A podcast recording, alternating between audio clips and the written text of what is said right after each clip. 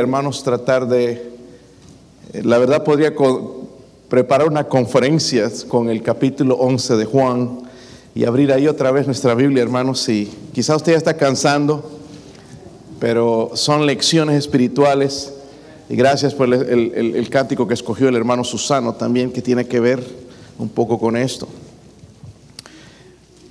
Juan capítulo 11.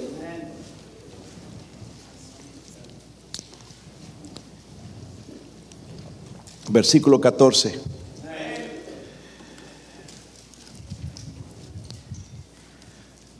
Pues desde el miércoles venimos viendo esto, ¿verdad? Pero en diferentes maneras. Ayer fue para el funeral de Juan Carlos, eh, eh, presentar el Evangelio con esto, tremenda oportunidad para hablar de este, de este texto. Esta mañana de quitar la piedra, lo que estorba en nuestra vida, de que la gloria de Dios se manifieste. Y vamos a ver en esta tarde algo, otra lección, hermanos. En el versículo 14 nada más, dice ahí, entonces Jesús les dijo claramente, Lázaro ha muerto. Leámoslo todos juntos, hermanos, dice ahí. Entonces Jesús les dijo claramente, Lázaro ha muerto. Todos otra vez, dice ahí. Entonces Jesús les dijo claramente, Lázaro ha muerto. ¿Han escuchado alguna vez alguna noticia así? Fulano ha muerto. Y aquí en este caso era Lázaro. Cuando se escucha eso, hermanos, Lázaro ha muerto o fulano ha muerto, no son noticias agradables, ¿verdad? Pero vamos a ver, hermanos, qué es lo que Dios tiene para nosotros en esta noche. Vamos a orar. Incline su rostro. Padre, le damos gracias, Señor, en esta en esta tarde, Señor, por ser Dios bueno, Señor. Gracias por enseñarnos que usted, Señor, es la resurrección y la vida. Que el que cree en usted, Señor, aunque esté muerto, vivirá. Gracias, Señor, por esa tremenda esperanza, Señor. Y anticipamos conocerle, Señor, a usted, el dador de vida, Dios mío. Pero en esta noche, Señor, podría ayudarnos, Dios mío, espiritualmente, a tener vida espiritual, Señor. A mostrar a Cristo, mostrar su gloria, Dios mío, que otros puedan ver a Cristo en nosotros. Usted cambie nuestras vidas, Señor, y nos ayude a ser más como usted. Padre, quizás en esta noche habrá alguien sin Cristo. Ruego que el Espíritu Santo le convenza también la necesidad del Salvador Jesucristo. Oro, Señor, por su presencia, su santa y bendita presencia en este lugar. Ayuda a este siervo inútil a predicar su palabra en el nombre de Jesucristo. Amén. Pueden sentarse, hermanos. Pues cierta señora tenía un hijo que lo estaba consumiendo. La consumía y ella decía, este niño, wow, se quejaba, se quejaba todo el tiempo del niño. Este niño rompe todo.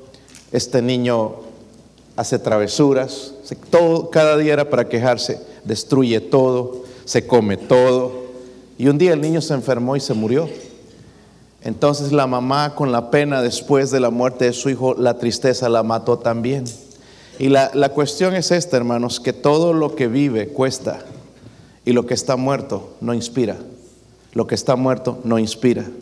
Y es como se encontraba, hermanos, la gente en Betania. Había un hombre que había muerto. Su nombre era Lázaro, su nombre era, ustedes hermanos allá que están con sueño, su nombre era Lázaro, ¿verdad? Lázaro era un hombre que inspiraba a otros hermanos a seguir a Cristo. Vemos, hermanos, en su vida el testimonio de sus hermanas, María, la que se sentaba a los pies de Jesús, escuchaban a Jesús y querían estar detrás de él, inspiraba a otros y se murió, ya no estaba. So, un buen cristiano había muerto, ¿ok? Y esto es, hermanos, lo que produce la muerte. Miren el versículo 33. Dice entonces Jesús al verlas llorando y a los judíos que las acompañaban también llorando, se estremeció en espíritu y se conmovió. conmovió. So, la muerte trae, número uno, tristeza, ¿verdad? Trae tristeza, no le trae alegría a nadie, más que sea un cristiano, no nos va a traer alegría, nos trae tristeza. Versículo 34 dice, y dijo, ¿dónde le pusiste? Le dijeron, Señor, ven y ve. otra de las cosas que produce la muerte es inactividad. Ayer teníamos el cuerpo de Juan Carlos aquí y ya no se podía mover.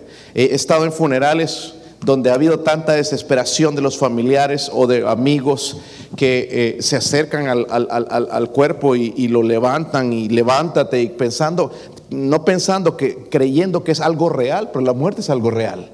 Y tratan de darle vida, pero ya no se puede, produce inactividad. Se podría ir a la persona que murió y decirle te amo, pellizcarle, ponerle este púlpito encima, ya no siente, está muerto, produce inactividad en el cuerpo, ¿verdad? Versículo 38 dice Jesús profundamente conmovido, otra vez vino al sepulcro.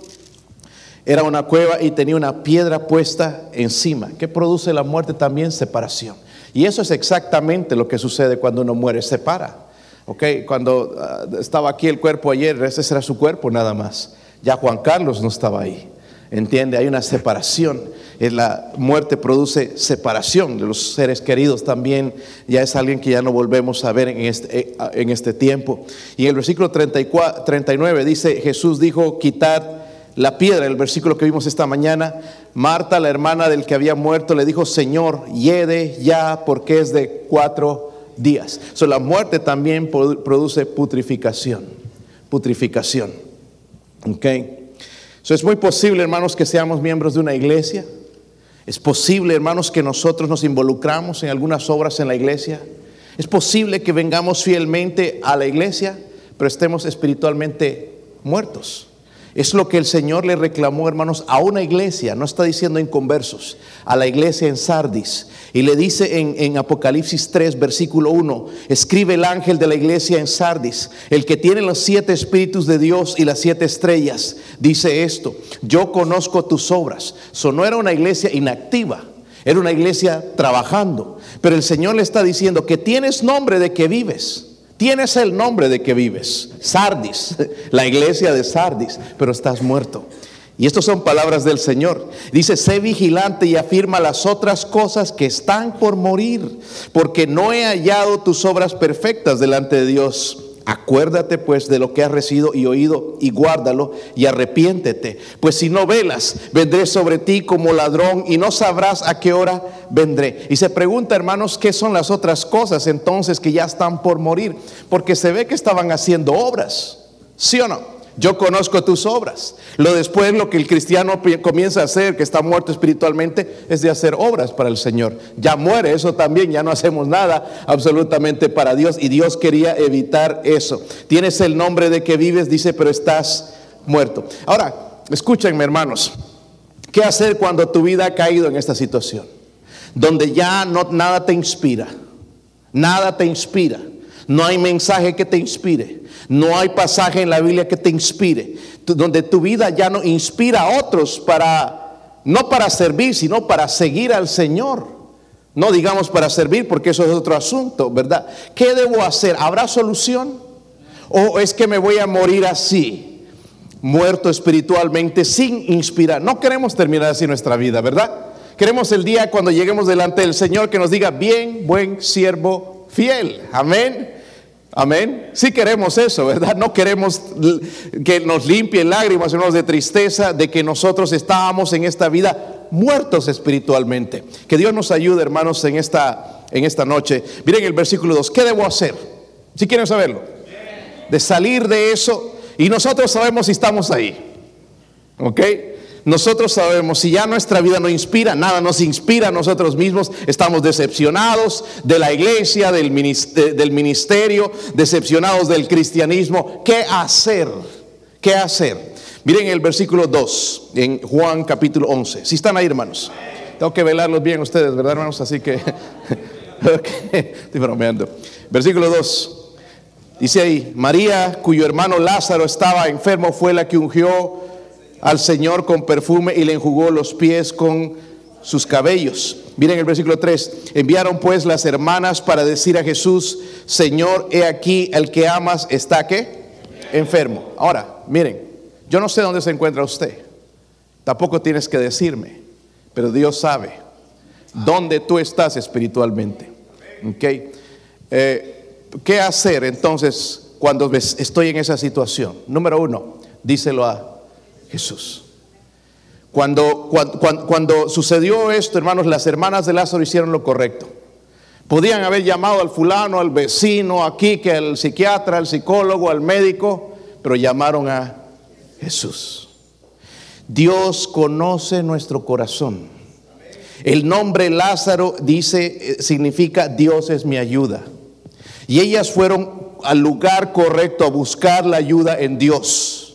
Y es lo que nosotros tenemos que hacer cuando estamos decepcionados, cuando estamos fríos, cuando estamos apagados, cuando ya nuestra vida nos, nos inspira. Señor, ¿qué es lo que está pasando en mi vida? ¿Por qué he caído yo en esta vida donde ya no siento el deseo, Señor, honestamente, de abrir las escrituras, donde ya usted no me habla, Señor? ¿Qué está pasando? Debo decírselo a Jesús.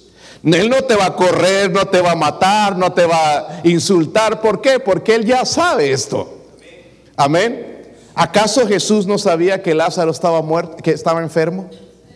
¿Sabía o no? Ya sabía, porque Él sabe todo. Él, es él lo sabe todo, ¿verdad? Omnipotente, omnipresente. Él tiene ese poder para saber. Él sabe dónde estamos nosotros aquí. Amén.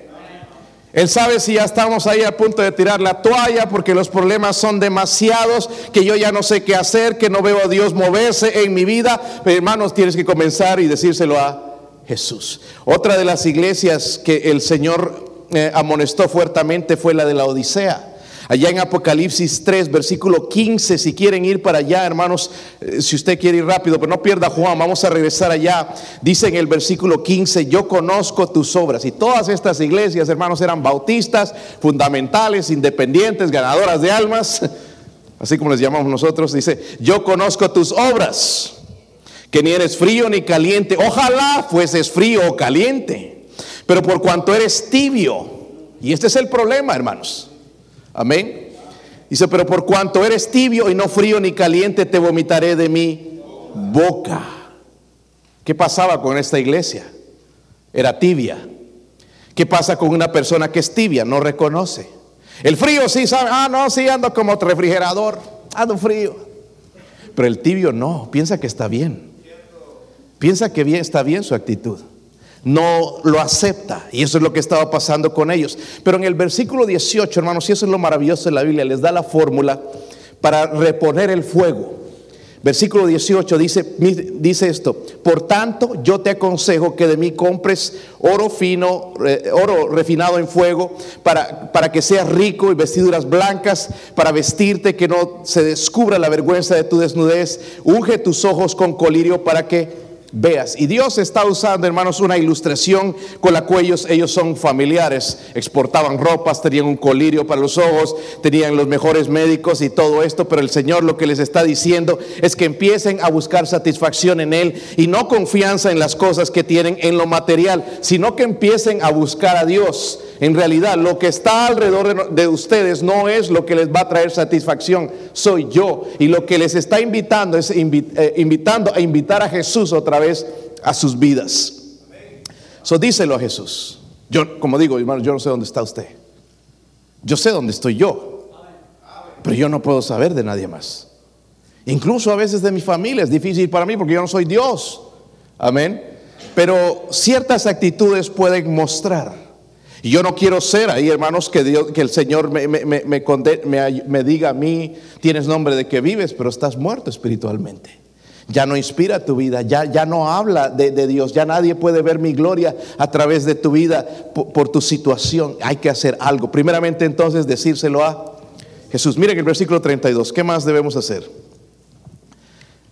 ¿Están ahí, hermanos? María cuando llegó a donde estaba Jesús, al verle se, ¿qué? Postró a sus pies. Me pregunto si nosotros nos postraríamos a los pies de Jesús hoy. Quizás ni eso haríamos que el orgullo ya nos ha llevado a tanto, hermanos, que ya no podemos postrarnos delante de Él. Dice, se postró a sus pies diciéndole, Señor, si hubieses estado aquí, no habría muerto mi hermano. Número uno, tenemos que decírselo a, a Jesús. Si estoy frío, si estoy apagado, si estoy muerto espiritualmente, si mi vida ya ha dejado de impactar, de, inspirar a otros, necesito decírselo a Jesús. ¿Qué está pasando? hablar con Él. Número dos, póstrate a los pies de Jesús. Saben, hermanos, esta era la, posición en que María le gustaba estar, a los pies de Jesús. Es más, él alabó antes en Lucas 10, no sé si acuerdan, en el versículo 42 cuando le dice, María ha escogido la buena parte, la cual no le será quitada. Marta estaba afanada ya con los quehaceres y, María estaba escuchando al Señor en las mejores enseñanzas del Señor. A sus pies, escuchando, Señor, habla, atenta a lo que Dios decía a los pies del Señor. Y ahora no fue un problema para ella ponerse de rodillas otra vez delante del Señor. ¿Sabe cuál es la razón, hermanos, de nuestra muerte espiritual? Orgullo. Orgullo. Amén. Esa es la razón. No es podemos culpar a nadie más, es el orgullo. Y por eso nos postramos nada más, no delante de Dios, sino de nosotros mismos, ¿verdad? Nos adoramos nosotros mismos porque somos tan orgullosos de nuestro orgullo. Es que me hirieron, me hicieron esto y nos defendemos nosotros mismos cuando Dios espera, espera, hermanos, que nos postremos delante de Él. Se lo digamos y nos postremos delante de Él. Hermanos, el mismo Señor nos enseñó el principio en las bienaventuranzas. En Mateo 5.3 dice, bienaventurados los pobres de espíritu. No es pobres económicamente, ay pastor, yo soy pobre.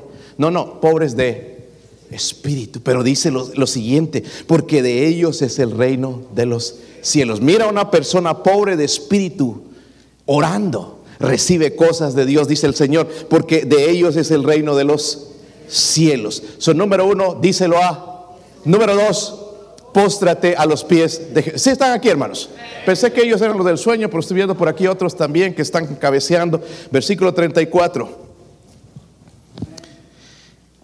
Y dijo, esto está hablando el Señor, ¿dónde le pusisteis? Le dijeron, Señor, ven y, y ve. ¿Ok? Estaba hablando en Marta le está diciendo, Señor, ven y ve, muéstrale el lugar a Jesús. ¿De qué está hablando, pastor? Jesús nos hizo la pregunta porque no sabía dónde estaba Lázaro. ¿Acaso no sabía dónde estaba Lázaro? ¿Sí o no? De entre todas esas tumbas, él sabía dónde estaba Lázaro. Él es Dios. Pero él hizo esto por María, hermanos, o, por Marta para ayudarla a ella. Él quería restaurar, eh, él quería restaurar la fe de Marta quería trabajar en su vida, mostrarle en realidad quién él era. Todo comenzaba cuando ella reconociera dónde estaba, dónde estaba el cuerpo de su hermano. Jesús le hace la misma pregunta a la iglesia de Éfeso. Allí en Apocalipsis 3, 2, 5, dice que ellos habían perdido el, amor a Jesús. Estaban trabajando pero sin amor. Y le dice a la iglesia, no sé si lo tienen ahí, pero miren el, el versículo 5, dice, ¿qué les dice? La primera palabra. ¿Qué les dice la primera palabra? ¿Cuál es, hermanos? No se escucha. Recuerda. Dice, recuerda, por tanto, de dónde has caído. Porque podemos recordar, hermanos, dónde, dónde fue que dejamos ese primer amor. ¿Qué fue lo que nos robó de eso? Fue cuando me compraron mi primer teléfono. Fue cuando metí ese televisor, hermanos, que apenas lo metieron, tuvieron que sacar el techo para meterlo. ¿Fue cuando compré ese carro? ¿Cuándo fue que perdí ese amor? ¿Será cuando eh, empecé a meterme en el internet? ¿O empecé a agarrar ese trabajo o esas amistades? ¿Dónde perdí ese amor? El Señor quiere que lo recordemos, que le mostremos el lugar, porque no es un buen lugar. Y dice ahí, recuerda de dónde has caído y arrepiéntete. Pero miren esto, hermanos. Haz las primeras obras. ¿Qué dice? Haz. No dice si tú sientes. No dice si te nace. Porque nosotros, hermanos, somos expertos en el corazón nos guíe. El corazón nunca te va a guiar a cantar en el coro. Amén. Es la obediencia. El corazón no te va a guiar el sábado, hermanos, que está tan rico dormir, especialmente con el frío que están hablando, hermanos, que da ganas de quedarse ahí durmiendo, enrollado en la sábana. Cuando la iglesia tiene un programa de visitación, el corazón no me va a decir, es la obediencia. So necesito, hermanos, mostrarle al Señor. Y Él dice, haz las primeras obras. Pero miren esto, para mí es serio. Pues si no, vendré pronto a ti y quitaré tu qué. ¿Sabe para qué sirve el candelero? ¿Para qué? Qué inteligentes somos, ¿verdad, hermanos? Sirve para ¿Sabe qué es lo que produce el brillo en nosotros? Jesús.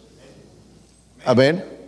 Y que quite eso, no es que, que Él se va, pero que quite, hermano, su mano es algo triste para nosotros. Vamos a vivir en la misma manera y quizás más miserables que los inconversos, porque la luz se ha apagado. Y tenemos que mostrarle al Señor el lugar y hacer las primeras obras, porque dice, si no pronto quitaré el candelero de su lugar, si no tuvieres, si no tuvieres, ¿cuántas veces usas la palabra arrepentimiento? Dos veces. Amén. Yo no sé cómo está su vida. Yo puedo dar testimonio de la mía. Pero el Señor primeramente me dice que se lo diga a Él. Hablar de eso. ¿Han hablado con Dios acerca de este asunto algunas veces? Señor, ¿por qué es tan frío? Señor, de verdad yo quisiera estar en la visita. Señor, nunca he guiado un alma a Cristo. Nunca le he podido hablar, ni siquiera hablar, Señor, no que, que guiar ni que nada. Señor, no le he podido hablar.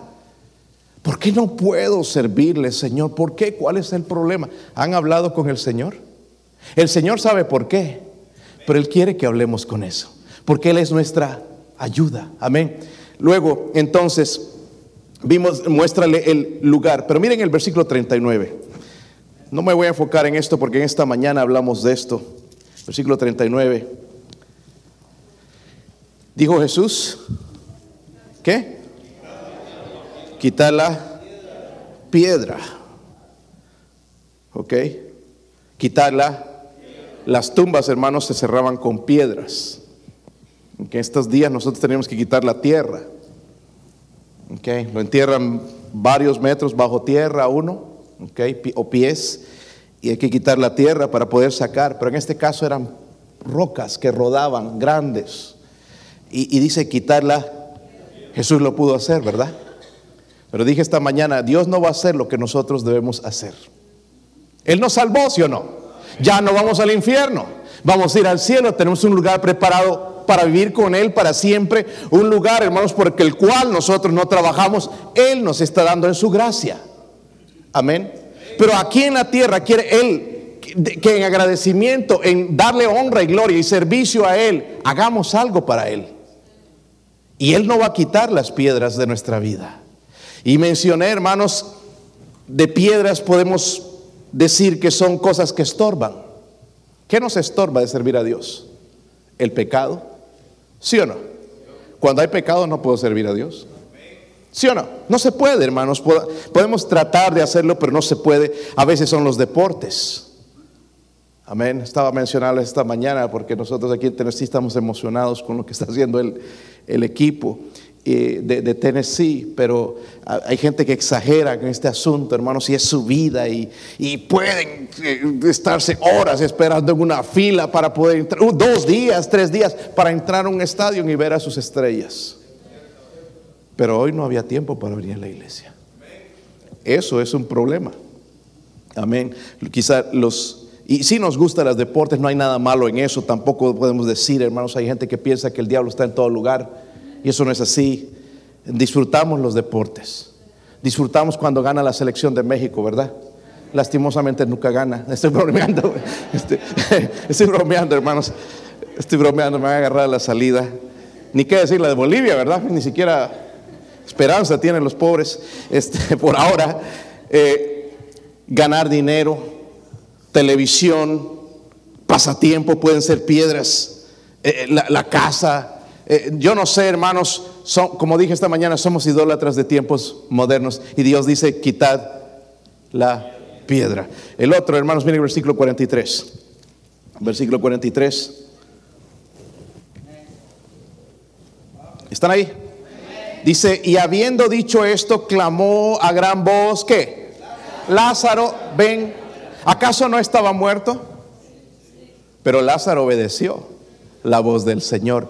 Número cinco, escucha la voz de Jesús. En las invitaciones, escuche la voz de Dios. En los mensajes, escucha la voz de Dios. En tu devocional, escucha la voz de Dios. Por las misericordias de Dios, hermanos, somos grandes. Ya, escuchemos la voz de Dios. Si, si Él no hubiera obedecido, hermanos, hubiera quedado ahí. Pero salió y dijo específicamente, Lázaro, ven fuera. Porque si no se hubieran salido todos, porque Él es la resurrección y la vida, pero fue específico Lázaro. Hermanos, si sabe una cosa, Dios nos llama por nombre. Incluso Dios nos llama por su nombre, por nuestro nombre, a servirle. Pero no escuchamos. Cuando escuchamos, hermanos, necesidades en la iglesia, Dios nos está hablando. Pero hay algunos que, no, no, tengo que hacer algo más. Dios nos habla, escuche la voz de Dios. Miren, hermanos, si no he estado diezmando, empiece a hacerlo, a pagarlo, pagarlo atrasado. Dios te va a bendecir a ti, va a bendecir tu hogar. Si no has estado eh, hablando de las almas, comience hoy.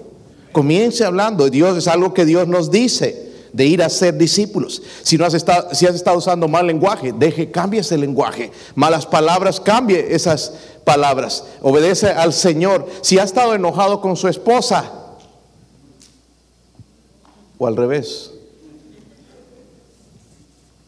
háganlas, hagan los peces, digo las paces.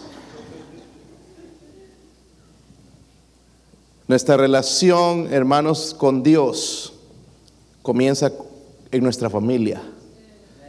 No puedo tener relación con Dios si mi relación con mi esposa está mal. Y es algo que puedo arreglar. Tiene solución. Pero como digo otra vez, el problema en lo que se interviene ahí no es el diablo, hermanos, es el orgullo. Si quitamos el orgullo, Dios va a empezar a trabajar. No importa de quién fue la culpa, hermanos. Perdónense y hacer las paces. Eh, la invitación de Jesús, hermanos, si es nuestro versículo para este año, Isaías 55, versículo 1, 3, dice a todos los sedientos, venid a las aguas. Los que, tienen, los, que no tienen dinero, venid, comprar, comer, venir, comprar sin dinero, sin precio, vino y leche. ¿Por qué gastáis el dinero en lo que no es pan y vuestro trabajo en lo que no sacia? Oídme atentamente, comed del bien y se deleitará vuestra alma con grosura. Inclinad vuestro oído y venid a mí, oíd y vivirá vuestra alma y haré con, con vosotros pacto eterno, las misericordias firmes de David para tener esas misericordias de Dios. ¿Qué es lo que necesitamos? ¿Sí o no? Por gracia somos salvos. Por gracia puedo tener un buen hogar. Por gracia Dios me puede usar en un ministerio. Por su gracia, su misericordia. Necesito eso. Pero todo comienza con mi sed espiritual. Si yo estoy satisfecho con otras cosas, hermanos, Dios no va a derramar sus misericordias. Y Él me está haciendo esa invitación de escuchar su voz. Y por último, hermanos, esta palabra es la más la clave, pero es la que más se alegran, ¿verdad? Con la última, el, último punto, versículo 44. ¿Lo tienen? Y el que había muerto salió atadas las manos y los pies con vendas y el rostro envuelto en un sudario. Jesús le dijo, desatarle y dejarle ir. Número 6. Estás frío, muerto espiritualmente, ya no inspiras. Estas son las cosas que debemos hacer. Ojalá tomó nota usted. Despójate de las ¿Acaso Jesús no podía hacer eso también? Automáticamente, si no, se hubieran caído y él podía salir libre. Pero dije, dije, desatarle y dejarle ir, ¿ok? Él no va a hacer por nosotros lo que nosotros debemos hacer. Son las mortajas, ¿qué eran? Eran las vendas para los muertos. Espiritualmente hablando, hermanos, son cosas que nos detienen o matan espiritualmente y nos impiden servir a Dios. Quiero que busquen en Colosenses 3.5. Colosenses 3:5. Ya mero terminamos.